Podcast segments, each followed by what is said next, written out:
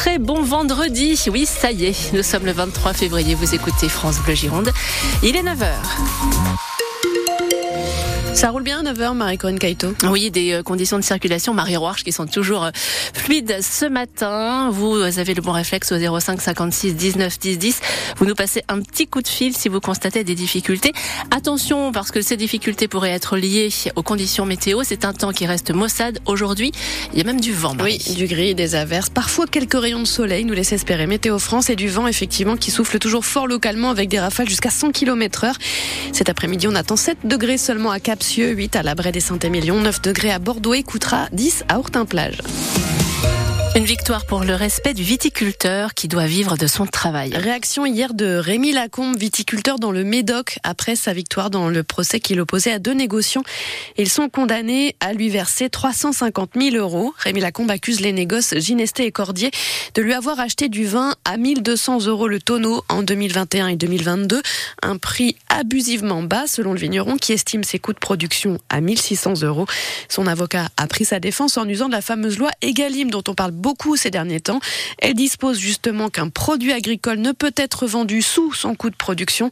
Sacré précédent, estime Grégoire de Fournas, député Rassemblement national de la Gironde et viticulteur, invité à 7h45. C'est un séisme euh, pour la viticulture euh, bordelaise, mais aussi pour toute l'agriculture française, parce que euh, ce viticulteur a enfin mis en application la loi Egalim 1 qui a été votée, je vous le rappelle, en 2018, créant une jurisprudence si la décision est confirmée et euh, qui permettra dorénavant euh, de ne plus vendre euh, des productions agricoles en dessous de leur coût de revient.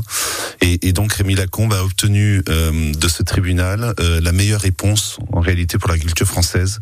mais je ne suis pas pour autant rassuré parce que derrière c'est quand même tous les négociants, tous les industriels qui vont devoir rattraper ce qui n'a pas été payé aux agriculteurs depuis 2018, ce qui va représenter des milliards d'euros, avec derrière probablement des faillites. Et tout ça, c'est le, le, gouvernement qui en aura la responsabilité, encore une fois, par son manque de travail à, avoir euh, fait appliquer cette loi dès le départ comme il le fallait et en avoir fait la pédagogie auprès des, acteurs euh, économiques. La condamnation n'est pas encore tout à fait définitive puisque les négociants ont un mois pour faire appel de la décision du tribunal de commerce de Bordeaux.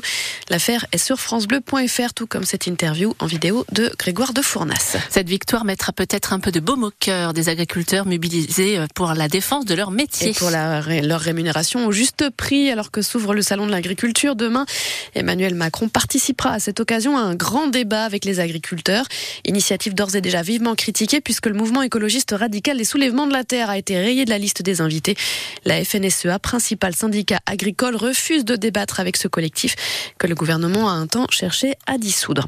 Jusqu'à demain, les agriculteurs maintiennent la pression. La FNSEA de la Gironde et les JA appellent les Bordelais et les Girondins à participer à une opération barbecue gratuite ce soir à partir de 18h sur les quais devant la place des Quinconces à Bordeaux, histoire d'inciter les consommateurs à manger girondin, soulignait hier le patron de la FNSEA de la Gironde, Jean-Samuel Hénard, sur France Bleu Gironde. Et à Paris, 80 agriculteurs de la coordination rurale ont prévu de défiler avec une quarantaine de tracteurs dans les rues de la capitale dès ce matin. Stop, trop, c'est trop. C'est comme ça que commence le communiqué diffusé par le syndicat FO Justice de la maison d'arrêt de Il appelle les surveillants pénitentiaires à se mobiliser lundi matin dès 6 heures devant les portes de la prison. En cause, la permanente surpopulation carcérale de l'établissement, la multiplication des incidents récemment. Un gardien agressé en quartier disciplinaire mardi. Un autre a reçu une barquette d'excréments dans ce même quartier disciplinaire le lendemain.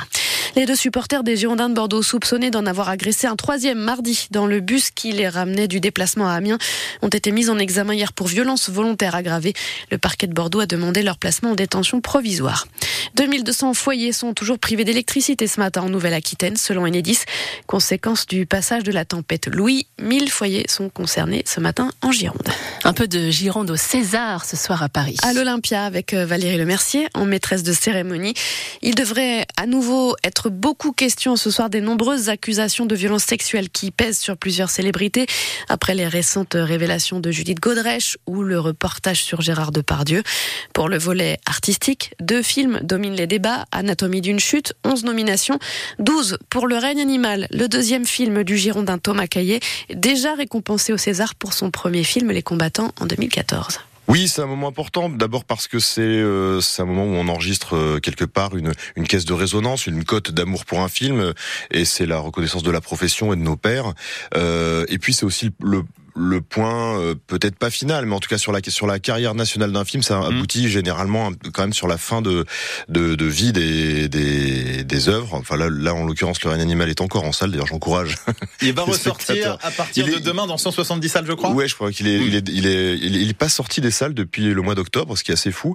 Autre prétendant au César, évidemment, je le disais, c'est Anatomie d'une chute de Justine Triet, film et réalisatrice que vous adorez, m'a-t-on dit. Ouais. Ça, ça veut dire que si ce film ravit plus de récompenses, vous ne serez qu'à moitié déçu Ah mais on, s'est beaucoup croisés ces derniers temps.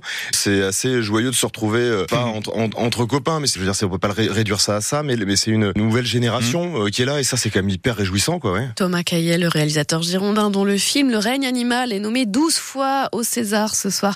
Il répondait à Jules Dequis chez nos confrères de France Info. Et puis un mot de sport, on connaîtra avant midi la composition du 15 de France qui affrontera l'Italie dimanche, troisième match du tournoi des Six Nations pour les Bleus et première titularisation en vue en deuxième ligne pour le géant de Perpignan Possolo Tulagi, 19 ans. Les joueurs de l'UBB, Damien Penaud, Louis Bielbiaré, Maxime Lucu et Mathieu Jalibert devraient eux aussi être titulaires. Yoram Moefana devrait débuter sur le banc.